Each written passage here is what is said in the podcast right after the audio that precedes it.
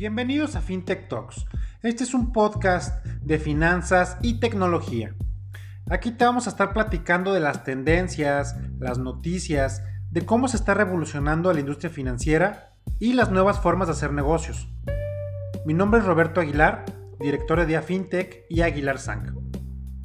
Abogado, emprendedor y profesor especialista en el sector, creo que las finanzas y los negocios han cambiado para siempre. Gracias a las nuevas tecnologías y las innovaciones. Aquí te vamos a estar platicando de manera muy clara y sencilla qué está pasando en el mundo de las fintech, las criptomonedas, los NFTs y el metaverso. Y recuerda estar al día con Día Fintech. Bienvenidos. Hola, ¿qué tal? Buenas tardes. Eh, mi nombre es Roberto Aguilar. Bienvenidos a un nuevo episodio de FinTech Talks. Eh, el día de hoy vamos a arrancar un eh, nuevo, nuevo episodio. Vamos a retomar este podcast. Tenemos desde el año pasado que no, que no grabamos un podcast nuevo y estamos este, lanzando esta nueva, este nuevo concepto, esta nueva manera de, hacer podcast, en donde vamos a estar invitando personas especiales y expertas en su, en su área.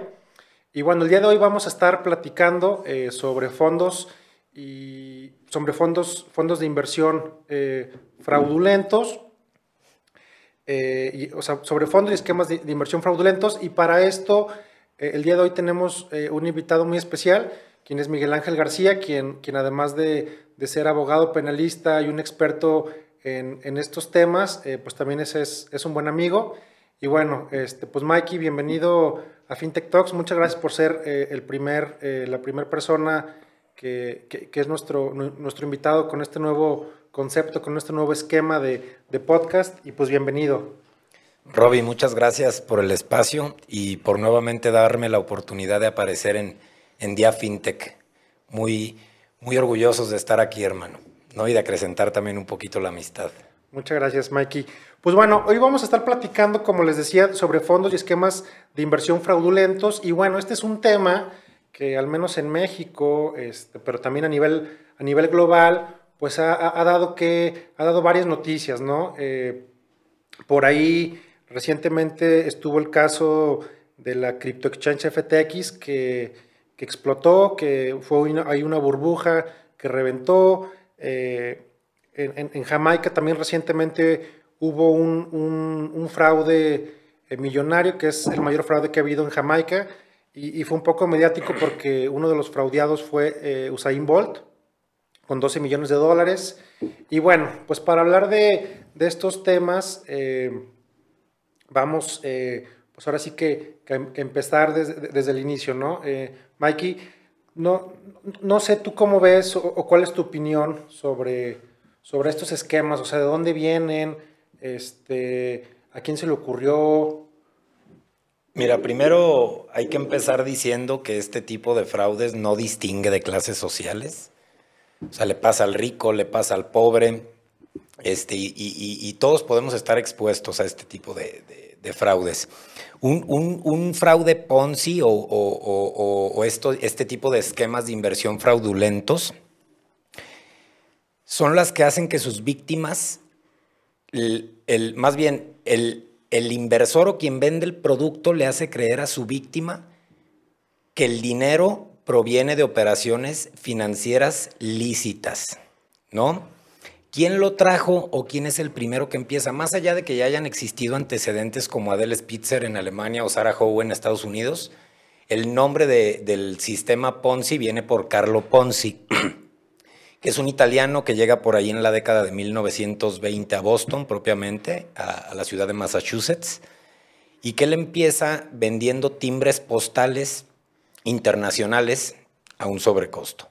¿no? De ahí es, digamos, donde adoptan el nombre para decirle esquema Ponzi a, este tipo de fraudes o de, conductas ilícitas. O sea, pero ¿cómo que mandaba este, timbres internacionales sobre... Los timbres postales, él los revendía, pero no, es, no era para control de, dentro de Estados Unidos o para venta dentro de Estados Unidos, sino era para una venta fuera de Estados Unidos. Entonces él, él es, digamos, el primero que logra escalar a nivel público este, este tipo de fraudes para posteriormente llamar la atención de medios y demás. Insisto, por esto es que se llama así. Más allá de que ya existían otras prácticas, digamos que el pionero o quien logra escalarlo al siguiente nivel es Carlo Ponzi. Ok, ok, va. Eh, sí, bueno, entonces, eh, como para poner en, contexto, ¿no? Eh, un fondo de inversión o una inversión, o sea, normalmente nosotros pues invertimos con la finalidad de tener un rendimiento, ¿no? Entonces, ¿qué pasa cuando llega un fondo que nos dicen que están invirtiendo en criptomonedas, en la industria del cannabis, en apuestas deportivas, en, en oro y así? Entonces, no sé, por dar un ejemplo, nos dan un rendimiento mensual de 5, 8%, 10%, incluso ha habido casos que dan un rendimiento del 20%, ¿no? Entonces, obviamente, eh, pues es algo muy atractivo, ¿no?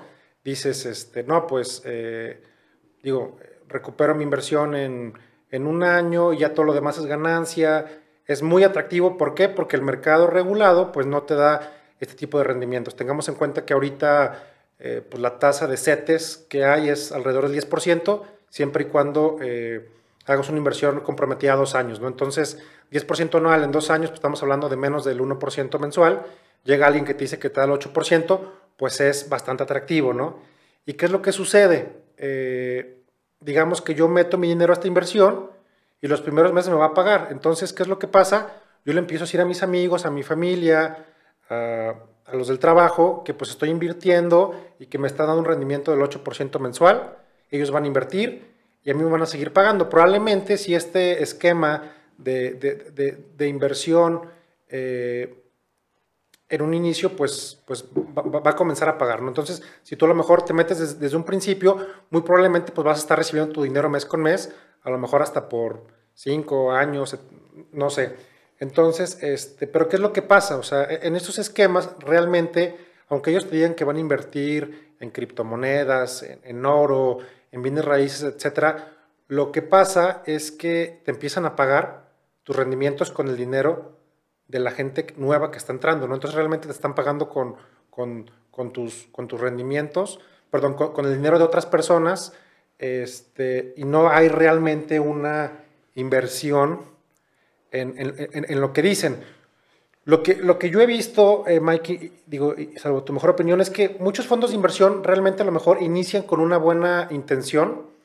A lo mejor si es un mercado este, emergente, como por ejemplo el caso de las criptomonedas, que cuando estaba el boom del Bitcoin, había algunos fondos de inversión que decían que invertían en, cripto y, y, sumado con el boom de cripto y sumado con, con esta como efervescencia que hubo, pues a lo mejor sí les fue muy bien, pero llega un momento en el que ya realmente eso no es sostenible, o sea, dar un rendimiento de, más del 3% mensual ya es, eh, ya es muy, muy alto, ¿no? O sea, tengamos en cuenta que el, eh, pues, el, mejor inversionista a nivel mundial eh, tradicional... Warren Buffett. Warren Buffett, pues tiene un rendimiento de 20%, poquito más, ¿no? Estamos hablando del mejor inversionista que existe, ¿no?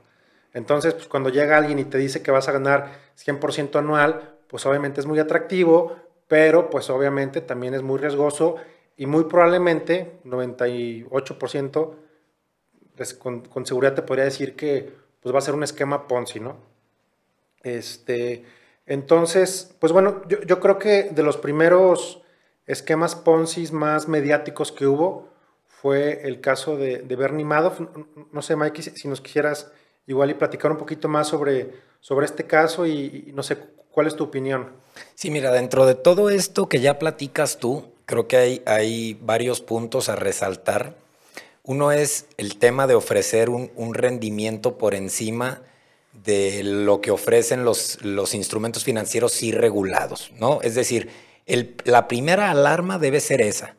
Si a mí me ofreces un rendimiento descomunal, es la primera alerta de que yo puedo estar entrando a, un sistema como estos. Segundo, funciona mientras, ya lo decías, mientras yo tenga nuevos inversionistas para que sigan fondeando mi proyecto, porque de lo contrario, si alguien pide retiros, pues yo voy a empezar a dejar de tener dinero para cubrir la apariencia fachada del negocio. Tercero, la mayoría de estos perfiles empiezan, como ya lo comentabas, su primer círculo de prospectación o de venta son familiares o amigos. Cuarto, tienen un deseo eh, desbordante por pertenecer a las clases altas y demás. Insisto, no solo Bernie Madoff, que ahorita entro ahí en el tema, solo es para señalar de manera general cómo operan. Eh, la mayoría de estos tienen carreras truncas y no quiero decir que eso sea un pecado. Lo que quiero decir es que está motivado de ese propio deseo a pertenecer a esas esferas y demás. Y por eso los propios empleados que trabajan para estos, igual el caso de Madoff, son de clase media o clase media baja. Insisto, no es un pecado, yo soy clase media, ¿no? No tengo ningún problema en decirlo. Pero el engaño viene cuando esas pantallas cobran efecto sobre mi codicia. ¿Por qué? Porque de ese sentimiento rector es donde se aprovechan para poderme a mí engañar y obtener mi dinero, que es el, el, sistema Ponzi no es otra cosa que con el dinero de Juan le pago a Pedro. Exacto. Así, así, literal. O sea, el dinero pasa de una bolsa a otra. Sí, y mientras siga habiendo nuevos eh, inversionistas, pues funciona. Por supuesto. O sea, mientras siga siendo más inversionistas, va creciendo y se sigue pagando. Es de alguna manera sostenible, pero llega un momento en el que si, si, empieza a, bajar el número de nuevos inversionistas, colapsa totalmente. Correcto, colapsa totalmente y ahí es en donde la gente ya empieza a decir, es que fui engañado y es que no sé qué. Ahorita entramos también un poquito más a ese tema, pero propiamente del tema de Madoff, él, él empieza siendo una persona de clase media de Nueva York, empieza a escalar a través de su esposa y del, y del capital que le aporta su suegro, pero empieza a generar efectos interesantes respecto de la pertenencia que te comentaba. Por ejemplo, él va a un, a un club de judíos en Palm Beach y empieza a generar. Llegaba la gente y le decía, oye, yo te quiero aportar un millón de dólares. Uy, no, tienes que venir recomendado de no sé quién y de no sé quién. O sea, generan este efecto para poder seguir engañando a la gente.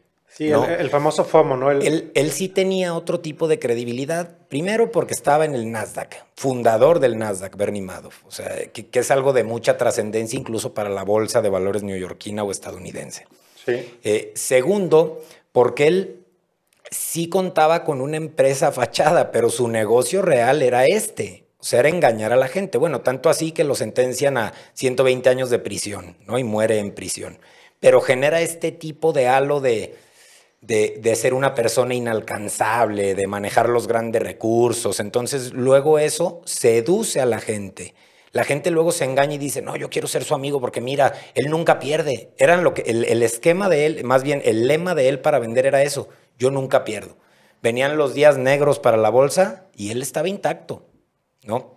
Porque seguía eh, sosteniendo su esquema a través de nuevos inversionistas. Sí, y duró 20 años. 20 años. 20 años. No, 40 años más. O sea, desde que inicia operaciones, 40 años más o menos. Y está catalogado como el que en lo que hace a Capital, la defraudación Ponzi más grande en la historia, que son, por aquí lo traigo, 60 mil 488 mil millones de dólares, una cosa así. Sí, sí, algo, algo, ridículo. Es el, el, mayor fraude llevado a cabo por una sola persona. O sea, él realmente este, llevó a cabo todo. O sea eh, digo, por ahí hay una película, no me acuerdo cómo se llama. The Wizard of Lies. The Wizard of Lies, que, que, que, es como la historia de él. Y realmente ni sus hijos sabían, o sea, sus hijos pensaban este, pues, que era muy, de hecho, de hecho, de hecho sus, sus, dos hijos le pedían juego en la empresa.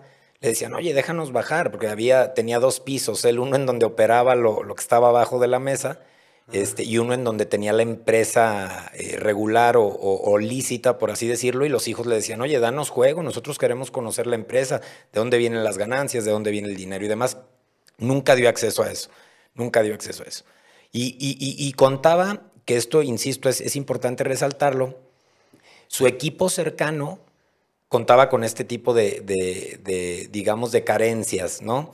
Deseo de tener lana, deseo de pertenecer, deseo de, que lo adoptaran en una clase, los carrotes, las casotas, que eso al final es lo que, es lo que venden. O sea, la gente se engaña mucho con esas fintas.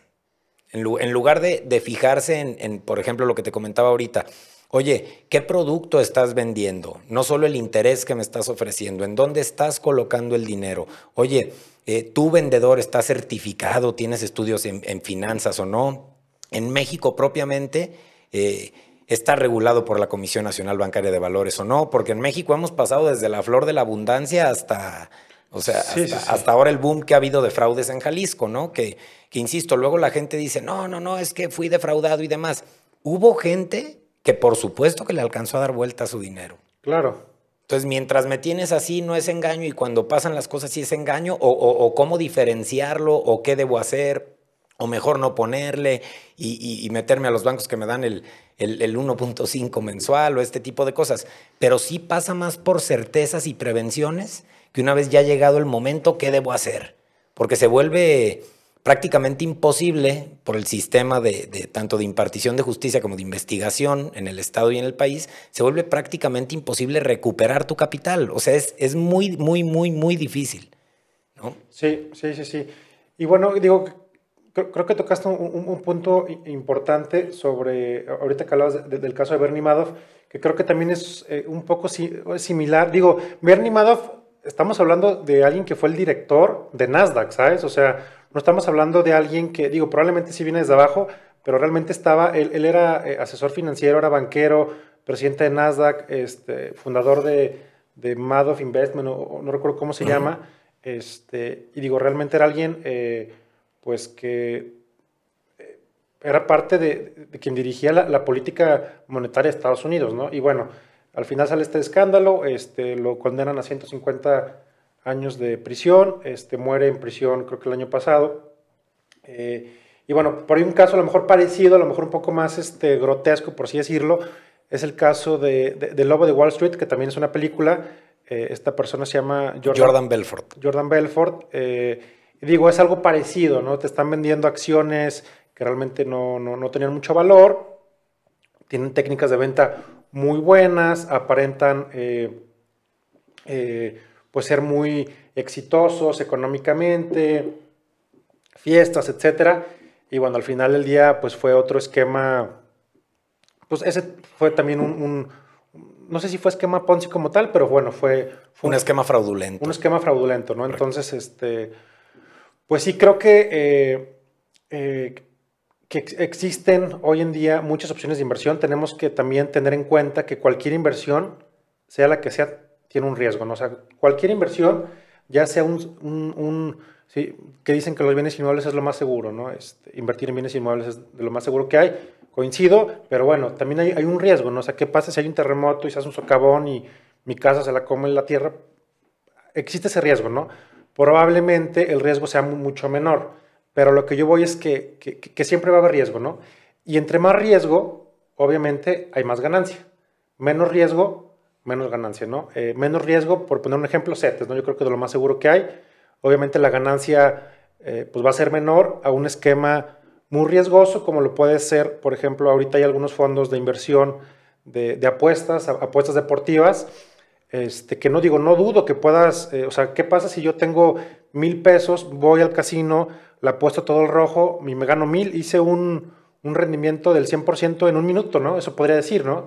Que se puede, sí, que es riesgoso, pues también, ¿no? Entonces, creo que tenemos que partir primero de que cualquier inversión eh, es, implica un riesgo y que, y que también es obligación y responsabilidad del inversionista saber que existe un riesgo y también analizar los riesgos, ¿no? Oye, a ver, eh, voy a invertir en, en, este esquema que me da el 8%, este, no voy a sacar un crédito para meterle este, dinero que debo, ¿no? y eso pasó, o sea, mucha gente metió todo su dinero a este tipo de esquemas, que ahorita vamos ya a, dar algunos nombres o ejemplos ya reales de que ha habido en Guadalajara, eh, invirtió todo su dinero o incluso se endeudó para meter más dinero ahí. Entonces también hay que ver otro principio de la inversión. Eh, acuérdense que cualquier, buen inversionista tiene que diversificar. ¿Qué quiere decir diversificar? Pues poner eh, no poner todos tus huevos en una sola canasta, sino diversificar, poner uno aquí, uno acá, uno acá. Ok, eh, digamos, tengo 10 mil pesos, bueno, meto a lo mejor mil en, 5 mil en CETES, meto este, 2 mil en, en, alguna inversioncita de algo, y a lo mejor meto 3 mil en una inversión de alto riesgo, pero que yo sepa y que esté consciente que esa inversión de alto riesgo, eh, si bien me puede dar un rendimiento muy alto, también lo puedo perder. Entonces creo que, creo yo, y ya aterrizando un poquito más a, México, a Guadalajara, creo yo que eh, eh, pues la gente le está echando la culpa a las, a las empresas y no está aceptando la responsabilidad que también tienen los inversionistas, ¿no? Entonces, este, pues sí, me gustaría como tocar, a lo mejor, este, pues empezar a, platicar un poquito más sobre, sobre, sobre casos eh, o, ejemplos que ha habido aquí en Guadalajara. Eh, Mikey, últimamente, no, no sé qué nos pudieras compartir. Mira, no, no, no últimamente, lo, lo comentábamos antes de entrar aquí a, a, grabar el programa, Robbie. Yo me acuerdo desde que empezaron las famosas cajas populares. Sí. Yo, yo fui empleado para el gobierno del estado que, que pagó una parte de los afectados de, de estas cajas populares. Eh, este era un esquema muy similar. Ahorita, insisto, platicamos ya de lo que ha pasado los últimos meses, de, de septiembre para acá más o menos pero ya era un esquema similar al que estamos viendo ahora. ¿Cuál era la diferencia? Que los montos eran menores. Entonces eso digamos que a la autoridad no hacía tanto voltear a ver ese tipo de, productos. Ahora aquí lo que ha venido ocurriendo... Y ojo, las cajas populares eran, estaban reguladas, ¿eh? Sí. O sea, es otra cosa. No porque esté regulado algo significa que está bien. Digo, yo, yo, por ejemplo, eh, el tema de los casinos. O sea, los casinos están súper regulados, pero no por eso significa que esté bien. O sea, realmente. Sí, una cosa es que estén regulados y otra que su actividad sea regular o que tenga mejores prácticas. Sí. en eso estoy totalmente de acuerdo. Yo, te digo, retrato esto de las cajas populares porque a mí me tocó trabajar dentro del pago de unas. Fue la última administración panista, si no me equivoco, que, por ahí intentó pagar. Ok. Y ahora, ya más aterrizado en, en los temas de los últimos meses, de septiembre para acá que los asuntos consultados han sido un montón y que la realidad es que no nos hemos quedado con, con, ninguno porque no podemos ofrecerle al cliente el resultado deseado, que tenemos que empezar siendo honestos nosotros los abogados. Lo que ha ocurrido aquí es fraudes como AJP, ah, Shifra, Ah. Creso, Green Ocean. Green Ocean. por ejemplo, ofrecía el 20% mensual. Sí, sí, sí. Mensual, o sea, es algo descomunal, de locos. es, imposible. Es, es, imposible sostenerlo, exactamente. Ahora ya han empezado a caer. ¿A qué me refiero con que han empezado a caer? Muchos ya incluso tienen eh, dada la prisión preventiva eh, justificada, ¿no? Impuesta. Pero esto empieza a pasar porque los afectados son cada vez más. Yo no estoy tan seguro si las, que las instituciones hubieran actuado si hubieran sido uno, dos o diez afectados. Aquí estamos hablando ya de miles de afectados con bolsas de millones de pesos. Sí, figuras públicas. claro, por supuesto. Deportistas, artistas. Esto es otra de las cosas que venden. Mira, propiamente en el caso de AJP.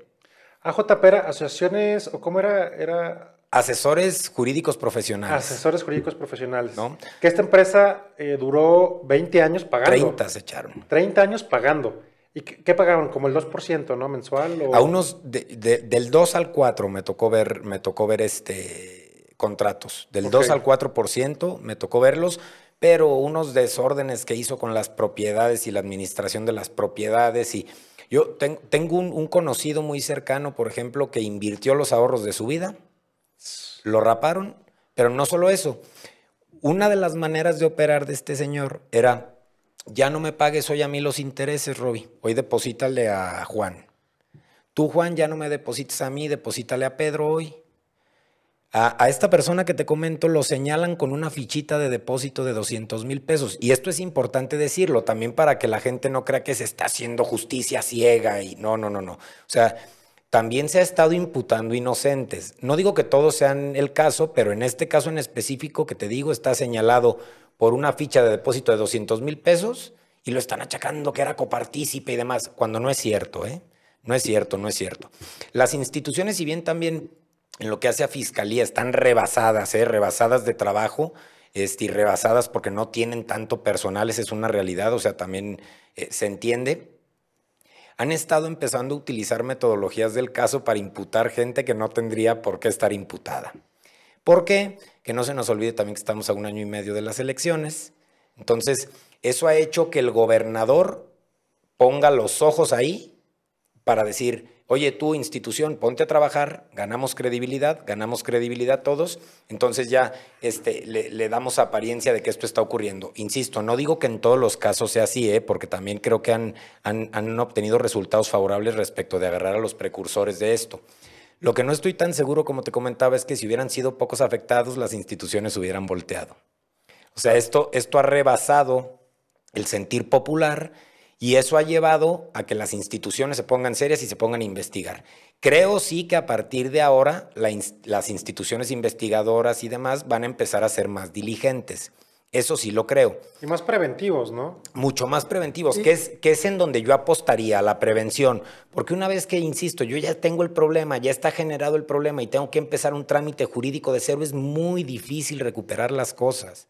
Sí. Muy, muy difícil. Sí, obviamente si ya tronó es porque el dinero ya no está. Y... y... lo que no puedes es jugar con la necesidad de la gente a partir de lo que está sufriendo. Porque si de por sí ya se los echaron con su dinero, y tú, tú le puedes inventar una historia de, de, de que escuche lo que, lo que quiere oír pero no pasa por ahí, o sea, pasa más por decirle la verdad para que no vuelva a ocurrir y sí decirles que las cosas ya no van a guardar el estado en el que estaban. Sí, claro.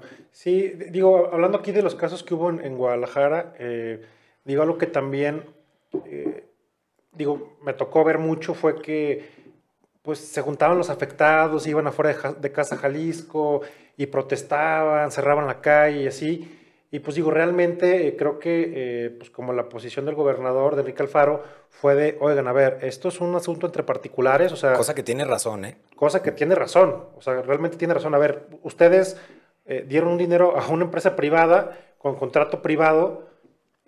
Digo, entiendo que es nuestro trabajo, si ustedes presentan una denuncia, perseguirlos, pero bueno, o sea, no, no, o sea, como que le quisieron echar la culpa al, al gobierno cuando realmente, pues ahí, este desde mi punto de vista, pues es una, es como, es como falta de educación financiera por una parte, otra parte también hay un tema de ambición, de codicia, como decíamos. Por así decirlo, porque, pues digo, o sea, una cosa es invertir una parte en alto riesgo y otra cosa es invertir todo en alto riesgo, ¿no?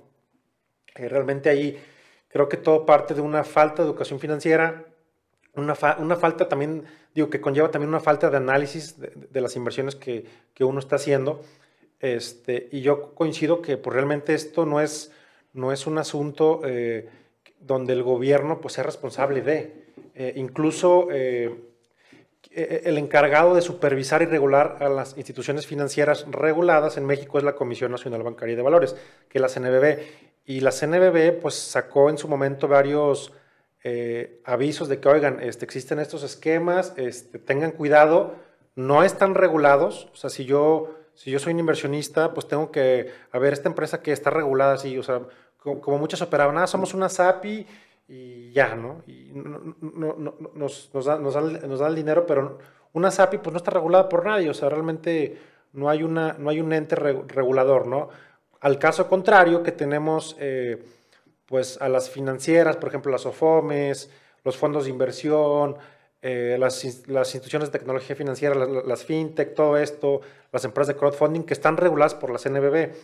Eh, ahí pues la cosa cambia, ¿no? Porque para tú estar regulado por la CNBB, eh, pues pasas varios controles, controles internos, te están supervisando, tienes que estar mandando reportes y así. Obviamente una institución regulada va a ser no te va a dar estos rendimientos del 5% mensual, obviamente, pero tu dinero está mucho más seguro. Ojo, no porque esté regulado significa que, no puedan pasar estas cosas. Hemos visto casos de bancos que pues, hacen fraudes, cajas populares, etc. Pero bueno, ahí la, el riesgo es mucho menor, ¿no? Entonces, este, creo yo que eh, aquí realmente los responsables de, de poner el dinero en inversiones, eh, pues somos, somos nosotros como inversionistas y tenemos que analizar y también diversificar. Eso es algo bien importante, ¿no? Este, yo, yo creo que diversificar es como uno de los principales... Eh, Principio básico de la, de la economía, ¿no? Cuando vas a poner capital en algún lado. Exacto. Entonces, este, pues creo yo que no podemos este, echarle toda la culpa al gobierno porque al final del día es una opción, es una decisión personal y es una decisión y, es, un, negocio que se hace este, de manera privada, ¿no? Entonces, este, pues digo, creo que es, es, muy desafortunado lo que, lo que está pasando, pero bueno, creo yo también que está habiendo una depuración de estos esquemas, este, porque pues mucha gente duda, ¿no? O sea, o sea imagínate que yo estoy súper regulado, estoy gaste y gaste en, estar pasando mis reportes y llega un Green Oceans que me da el 20% mensual y todo el mundo, en vez de meter conmigo que estoy regulado y así, pues va y meta ya, ¿no? Obviamente, pues es, eso te afecta, ¿no? O sea, imagínate a los, a los que están haciendo las cosas bien, pues les afecta. Pero bueno, creo yo que estos casos ya tan escandalosos de miles de millones de pesos este, en, defraudaciones, que pues, la gente que simplemente pues dinero se, se, lo gastan, desaparece, etcétera, este, pues ya está creando un poco más de conciencia de pues que realmente eh, pues este tipo de rendimientos pues no son sostenibles, ¿no? A largo plazo no, no son sostenibles. Entonces... Eh, Estos espacios también nos ayudan, ¿eh? Para desde nuestra trinchera informar a la gente que primero es necesario preguntar y demás. O insisto, cuando menos identificar las señales de alerta. Que la primera y es inequívoca es que me ofrezcan un rendimiento que me haga un boom en la cabeza. Esa es la primera. O sea, esa es la primera en la que te tienes que fijar. Oye, entonces muéstrame tu holograma de CNBB o muéstrame tu padrón de CNBB o, o, o este tipo de cosas. Pero sí estar más informado en lugar de ir y ponerle, porque de lo contrario yo asumo responsabilidad y como decías, estoy celebrando un trato entre particulares, o sea, me salgo de, de, del marco normativo que regula las instituciones financieras. Claro. Y asumo entonces mi parte, que como decías, no, o sea, entendemos el, el, el dolor de, esta gente, porque hubo mucha gente que, que, que quedó muy, muy dañada pero sí es necesario que de aquí en adelante se ponga especial atención en revisar este tipo de cuestiones para que ya no pasen más y para que la sociedad ya no siga cayendo en esos errores. Porque como, como decías también, en el momento en el que yo voy a poner una inversión, asumo un riesgo del 1 o del 10 o del 15%, del que sea. Sí, no, no, sé si sea medible, pero en la medida de lo posible, achicarlo. ¿no? Achicarlo y, de, y como te decía, y diversificarlo, ¿no? O sea, a ver tampoco está mal meter este eh, dinero a cosas de alto riesgo, pero bueno, ya un rendimiento del 8% es, es ya muy... Este, rimbombante. Sí, rimbombante, no, o sea, históricamente pues hay que ver... No hace sentido. No hace sentido, ¿no? Entonces, este...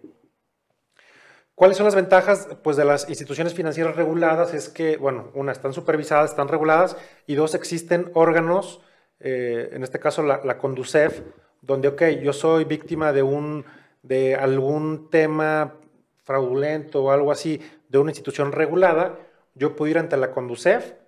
Eh, a, y reclamar mi derecho. Y ¿no? reclamar mi derecho, ¿por qué? Porque esta, esta, eh, eh, esta, esta financiera, por así decirlo, regulada, eh, pues eh, también está supervisada por la Conducef. Cuando menos ofrece más certeza. Exacto. Cuando menos cuando menos. Si es que mi decisión es que quiero invertir y quiero poner el dinero en alguna de estas canastas que hablas, yo necesito buscar lo más certero posible, aunque asuma un riesgo menor o mayor, pero sí en una institución regulada, ¿no? Porque insisto, luego que viene el problema, me quiero poner a pelear y demás, y es un tema de más de años el tema jurídico.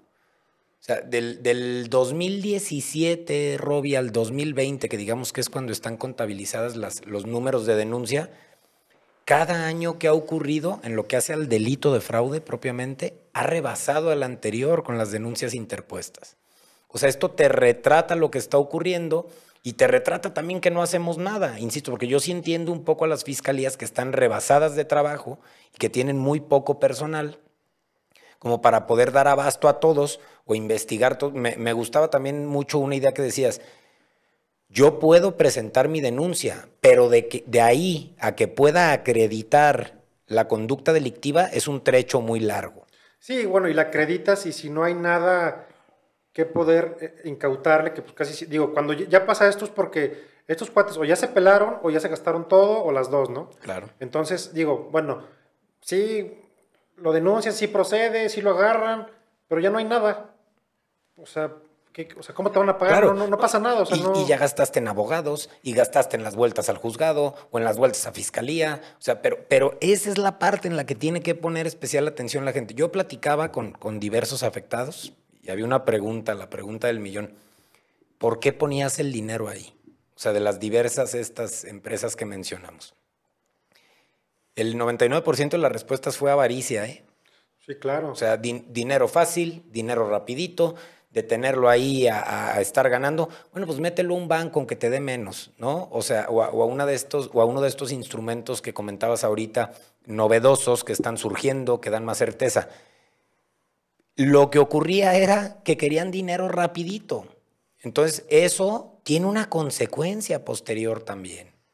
Me, gustaba mucho lo que decía el, el gobernador cuando fueron a visitarlo. Es un trato entre particulares. Sí, claro. Sí. Sí, pues este, pues sí, digo, creo, creo que aquí la, la, ahora sí que la, la, enseñanza es, eh, bueno, ya, está como que muy repetitivo, pero bueno, eh, uno, asumir la responsabilidad de, de, analizar, investigar, este, dónde vas a meter tu dinero y número dos, diversificar, ¿no? Y bueno, aquí en la, en la diversificación creo yo que también es importante que las personas conozcan las, nuevas herramientas de inversión que existen, ¿no? O sea, eh, eh, digo, ahorita existen muchas nuevas empresas con, con ese tema de, la ley fintech, las empresas de crowdfunding, tú puedes invertir, digo, y ya por dar nombres, ¿no? Por ejemplo, yo te presto una empresa de crowdfunding eh, de deuda, totalmente regulada, etcétera. En yo te presto tú puedes invertir tu dinero este, o puedes tú pedir prestado. Entonces, digamos que en el crowdfunding hay tres, hay, tres personas, ¿no? Está la, el, inversionista, está eh, la persona que solicita un fondeo y la plataforma, ¿no? Entonces, digamos, yo necesito 100 mil pesos porque a lo mejor ya debo 100 mil pesos en la tarjeta de crédito y la tarjeta de crédito me está cobrando un interés del 80% anual. Entonces voy con Yo Te Presto y me, ofrecen una tasa del 30% anual, ¿no? Entonces, este, yo meto mi solicitud de fondeo a Yo Te Presto y entre varios inversionistas van a fondear mi solicitud. Entonces, por un lado, yo como necesitado de un financiamiento tengo acceso a un financiamiento más barato y por otro lado yo como inversionista le puedo prestar a la persona, pero yo decido, o sea, yo decido si le presto o no. O sea, realmente la plataforma es nada más el vínculo, ¿no? Entonces, el enlace, sí. Yo le presto, por si yo te presto, entre a lo mejor 20 personas le prestan los 100 mil pesos y en vez de que me dé un rendimiento del eh, no sé, del 8% anual, ese me va a dar un rendimiento del 17% anual. Entonces, este, obviamente hay un riesgo, ¿no? Pero, pero ya te da un rendimiento mayor a que tienes tu dinero nada más ahí, ¿no? Ese es por mencionar uno, ¿no? También hay temas de crowdfunding inmobiliario, invertir en la bolsa, en la bolsa, de, en la bolsa de valores, este, cripto, cripto realmente también es ahorita un mercado eh, muy volátil, ahorita va a estar a la baja, pero digo, criptomonedas es un mercado sumamente riesgoso para considerarlo como una inversión, este, una inversión de, Para iniciar, cuando menos, ¿no? Sí, para iniciar cuando Este, eh, también existen los, em, los ETFs, que son, eh, a ver, es como una acción que tiene muchas acciones. Este, como que tiene, Fracciones. Como que tiene partecitas de muchas acciones, ¿no? Por ejemplo, yo he comprado ETFs de la Bolsa Mexicana de Valores, creo que son de las 35 empresas más exitosas de la Bolsa Mexicana de Valores, este, y pues ahí el rendimiento promedio es 18% anual, ¿no? Entonces, creo que hay muchos instrumentos, creo que hay muchas formas de, invertir, también el tema de bienes inmuebles, de terrenos en preventa. Este. Había uno en particular en el, en el evento que hiciste el año pasado, 100 ladrillos, creo que se llamaba. 100 ladrillos. Esa es, ese es, otra de las. Ese es crowdfunding inmobiliario. Ahí, por ejemplo, tú inviertes en un pedacito, en una fracción de un bien inmueble. O sea, se llama 100 ladrillos porque dividían antes una propiedad en 100. Entonces tú comprabas, por así decirlo, un ladrillo, ¿no? Entonces tú puedes hoy en día ir a esta plataforma, invertir en el negocio de bienes raíces, eres propietario de un pedacito de un, bien, inmueble, ese pedacito del bien inmueble te va a generar una renta. La plataforma se encarga de administrarlo todo, te genera una, renta. Entonces yo compro mi pedacito de mi eh, local comercial en Tijuana, yo, yo, yo qué sé, y me va a generar un rendimiento, este como si yo estuviera cobrando la renta, pero proporcionalmente, ¿no? Y también a su vez, pues ese, ese pedacito va a subir de valor, ¿no? Como cualquier bien inmueble. Yo después puedo ir y lo puedo vender. Entonces ya no necesito los 3 millones de pesos para ir a comprar un bien inmueble. Ya desde 2 mil pesos puedes acceder a estos nuevos mercados, ¿no? Esos son los nuevos instrumentos que habíamos de, utilizar, insisto, a través también de, de, reducir un poquito el, el, el, miedo a lo desconocido y asumiendo el riesgo a que lo que ya decías, toda inversión eh, eh, conlleva un riesgo, pero, pero habría que explorarlo para poder ser así, ¿no? no porque estos, si tú te fijas, todos los defraudadores, estos que acabamos de platicar, cuentan con el, la misma estructura, la misma. O sea, perdón por decirlo así, pero no vas a ver uno jodido. Sí, no, no, no. Todos venden esta pantalla del carro, el escolta, el reloj, la vestimenta, el... O sea, siempre es así. Es el, es, el, es el primer indicativo de que puede ir mal. O sea, es, es al revés. No, tenía, tenía otro, otro conocido trader, buen trader, que el lunes llega a la oficina y me dice, oye, me, me fregaron con 6 millones de pesos. ¿Cómo? Sí, dices que iba a ir a la Fórmula 1 y el cuate este me compró 10 boletos para Paddock, para invitarme. Ese fue el gancho para engañarlo. O sea, este, este tipo de, actitudes o de conductas son las que hay que identificar para después no caer en un tema de, reclamos infundados, no en lo que hace, insisto, a la, general, a la sociedad en general, pero para luego no meterme en un tema del que a lo mejor sí no puedo salir. Sí, o, como el, e, este, esta, esta, serie, ¿no? Documental de Netflix, El defraudador de Tinder. No sé si, la viste, que digo, digo, era hay otro. Al final del día, él era como un defraudador. Este, de imagen. De imagen. Este. Aparentaba mucho dinero. Rentaba los relojes, la ropa. Etcétera, ¿no? Entonces, este, pues sí, o sea, ya como para tratar de, aterrizarlo a, a, conclusiones, ¿cómo podemos identificar este pues estos esquemas fraudulentos. Digo, creo que ya lo, lo hemos ido ahí platicando entre líneas, pero... Mira, voy a, voy a, voy a ponerlo eh, muy certero y en palabras para que sean eh, lo, más, lo más entendibles. Altos rendimientos por encima del mercado regulado, inversiones no registradas, vendedores sin licencia o sin certificación, estrategias complejas de entender que las empresas a las que visito o que te quieren vender no estén reguladas por la comisión. O sea, ese, ese, ese tiene que ser un requisito base también. Y las empresas que luego no son públicas. O sea, que venden por abajo de la mesa nada más. Creo que esos son los indicadores eh, eh, correctos y que nos van a llevar a identificar si es un defraudador o no. O sea, para no entrar tampoco en temas muy técnicos de si, si analiza el contrato tal o cual, no.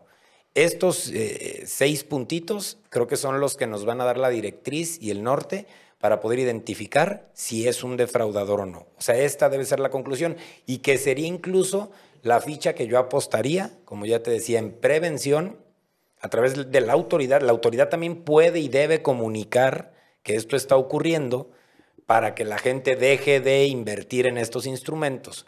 Pero estos serían los puntos concretos que yo señalaría como indicadores de un defraudador. Sí, claro. Así tal cual. Como hace rato platicábamos eh, del caso de, AJP, eh, de cómo enganchaba esta persona. Enseñaba fotos en el teléfono, con políticos, con jugadores, con, o sea... Entonces tú llegabas a su oficina, veías fotos con políticos, con artistas, con... El carrote, el relojote otra vez, la ropa buena. Pues, Mira, yo soy amigo de tal. Pero ese tipo de ganchos tan sencillos son los que engañan a la gente. Sí, claro. O sea, esos son los que hacen que tu dinero pase de tu bolsa a mi bolsa. Entonces es, en donde hay que poner especial atención. Va.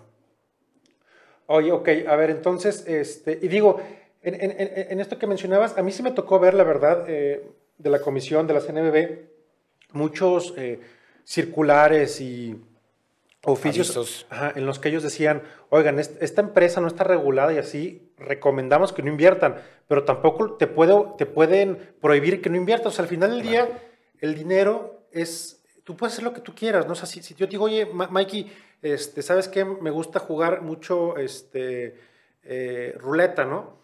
Eh, dame 100 pesos y este, te voy a conseguir un rendimiento del 20% en una hora. Puede pasar. Voy, lo apuesto, gano el 100% y te doy a ti el 20%. O sea, es, o sea, es real, pero, o sea, eh, es... es No, y ellos cumplen con su principio de publicidad, o sea, el tratar de avisar. Me queda claro que no permean a toda la gente, porque también es imposible, pero también es trabajo de la sociedad estar un poquito más preparada. Claro. O sea, incluidos abogados, autoridad, sociedad civil, o sea, cada quien poner su granito para poder eh, eh, redireccionar esta cultura. Sí. A ver, digo, ahorita hablamos como del usuario, ¿no? Pero también creo yo que como empresas o, como empresa, eh, digamos, tampoco hay que satanizar los fondos de inversión. O sea, obviamente existen empresas muy serias que son SAPI, que a lo mejor están desarrollando. Ahorita, por eso le pusimos nombre. Ajá, pusimos nombre de algunas, ¿no? Este, de, casos que son públicos, ¿no? Ajá.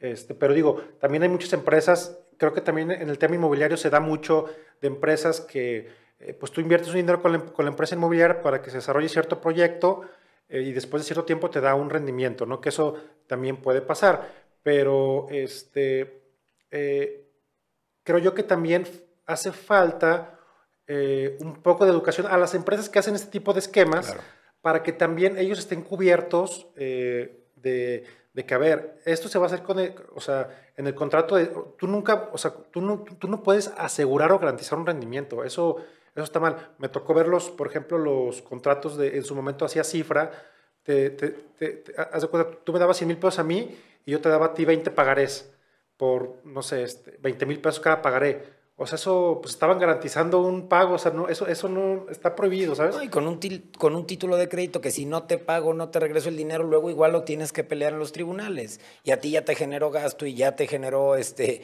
un gasto en juicio y otra vez ponerle a los abogados y demás. O sea, hay que poner especial atención, digo, a lo mejor que sea materia de otro capítulo, pero el, el fraude inmobiliario también creo que va a empezar a cobrar fuerza.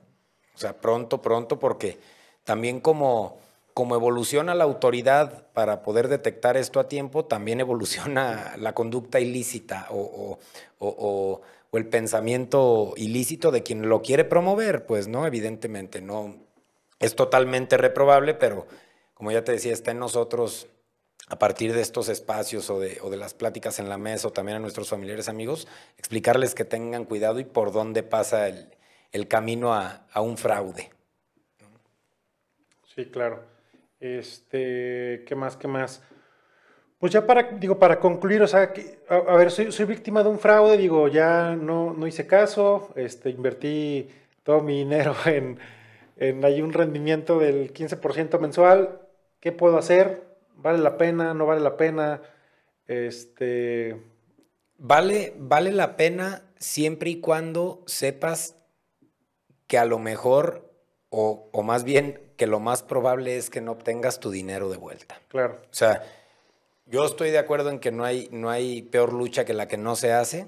Tú puedes denunciar, puedes, eh, puedes completar tu investigación, puedes llevarte tu expediente judicializado ante un juez y que decida y demás. Pero sí eso te va a implicar tiempo, te va a implicar esfuerzo, te va a implicar abogados y te va a implicar que sepas que lo más probable es que no vas a recuperar tu dinero de vuelta. Si a partir de ahí tú quieres dar aviso a la autoridad y acreditarlo, está bien, ¿eh? insisto, al final para eso estamos los abogados, para representar ese tipo de intereses de nuestros clientes. No para decirles mentiras y decirles lo que quieren escuchar, sino para sí pelear legítimamente lo que ocurre. ¿no? También eh, como te comentaba, y creo que este es otro punto importante, no es lo mismo que haya sido un afectado a que sean ahorita miles de afectados, porque eso, eh, digamos, infla la bolsa y permite que la autoridad te voltee a ver. ¿no? Pero ese, ese sería como el, como, como, el tema de qué hacer eh, en lo que hace al trámite. ¿Vale la pena o no? Pues depende de la voluntad de cada persona. O sea, yo no me animaría a dar un, un, un, golpe sobre la mesa y decir, sí, vale completamente la pena, porque además me voy a ver aquí como coyote y no lo soy.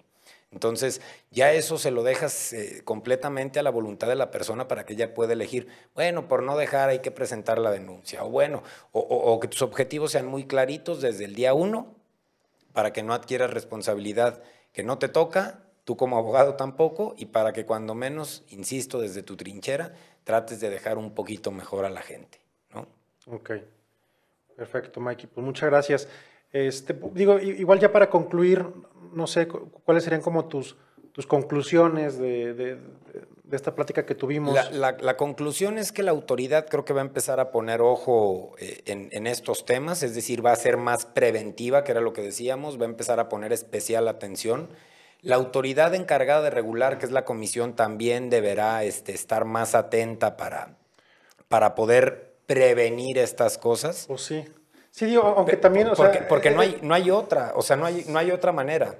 Y la, conclusión, insisto, ahora, ahora que la autoridad está trabajando, creo que no puede bajar el ritmo respecto de detectar eh, estas conductas. Porque ahora, te pongo otra.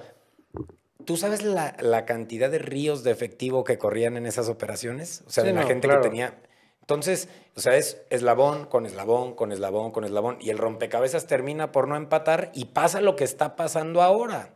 Pero para no llegar a este punto es un trabajo para atrás, no para adelante. O sea, esa es la conclusión. La autoridad, insisto, va a empezar a ser más diligente y va a empezar a escuchar más a las personas. Pero también las personas deberán preguntar, prepararse. No necesita ser experto en economía para preguntar. Claro. Luego, existen este tipo de, de, brokers también que te llevan al negocio y que te llevan, porque ellos también reciben dinero. Sí, ellos reciben dinero, ganes o pierdas. Ganes o pierdas, exactamente. Sí. Porque por el simple hecho de ponerte y de endulzarte el oído, ya ellos están ganando. Claro. Ahí también hay que poner atención. Pero esa es la conclusión. Creo que, creo que la autoridad va a empezar a ser más diligente. Está en la gente empezar a, preguntar un poquito más, a ser más consciente. Investigar. Pero de ahí, insisto, a yo poder dar un, rotundo, tienen que hacer esto, no, porque no hay fórmula escrita. O sea, sería medio hipócrita decirlo así. Me, gusta más ser, ser un poquito más amplio y, que dependa un poquito de cada quien. Sí, sí, sí, sí. Sí, bueno, yo, yo para concluir también este, coincido creo que, eh, digo, al final del día, si bien la autoridad pues también tiene responsabilidad, pero, pero al final, como autoridad, no te, no te pueden prohibir que inviertas en, algo que tú quieres invertir, ¿no? O sea, la autoridad puede decir, ojo, tengan cuidado, pero si yo, eh, o, sea, y, me pasó, o sea, amigos este, que invertían en este tipo de, esquemas, sabían que era una Ponzi. Su, su, su, su, su lógica era, este, bueno, soy de los primeros, este, ya me pagó. Me toca todo lo que me esté pagando ya es extra. Sí. Entonces, bueno, este... Mira, para, para el delito de fraude propiamente tienes que acreditar el elemento del engaño. O sea, me queda, me queda claro que en algunas operaciones había engaño, pero en otras no había engaño, porque yo sabía que estaba firmando. O, sabía, o sea, ese elemento es el que hay que acreditar en la conducta ante la autoridad para que pueda ser sancionado. Sí, claro. Entonces se vuelve un tema difícil, no es nada más yo llego con la fiscalía, le presento mi denuncia, la fiscalía me está esperando y ya vamos a ganar todos. Sí, no. O sea, hay, Que, hay que probarlo. Sí, claro. Sí, o sea, creo que aquí, digo, independientemente de la autoridad, eh, creo que, digo, al menos desde mi punto de vista, la, mayor responsabilidad es del, del, inversionista, ¿no? O sea, eh, cualquier inversión eh, conlleva riesgo, entre más riesgo, más ganancias, como un principio básico. Y otra, la diversificar, ¿no? Y este y, pues creo, creo yo que... Y con eh, los puntitos que ya decíamos, creo que se complementa perfecto, insisto, para desde el espacio que nos toca, Robbie, estar comunicando lo que creemos eh, que es viable en este tema y lo que creemos que no se debe hacer. Para no casarnos con ninguna idea. Sí. Perfecto, Mikey. Pues muchas gracias. Eh, yo creo que pues aquí podemos dejar este, este episodio. Creo que da para muchas para, muchas, eh, para muchos capítulos más, pero bueno, este es el primero. Muchas gracias por, por ser parte de este nuevo, eh, de este relanzamiento de, de, FinTech Talks.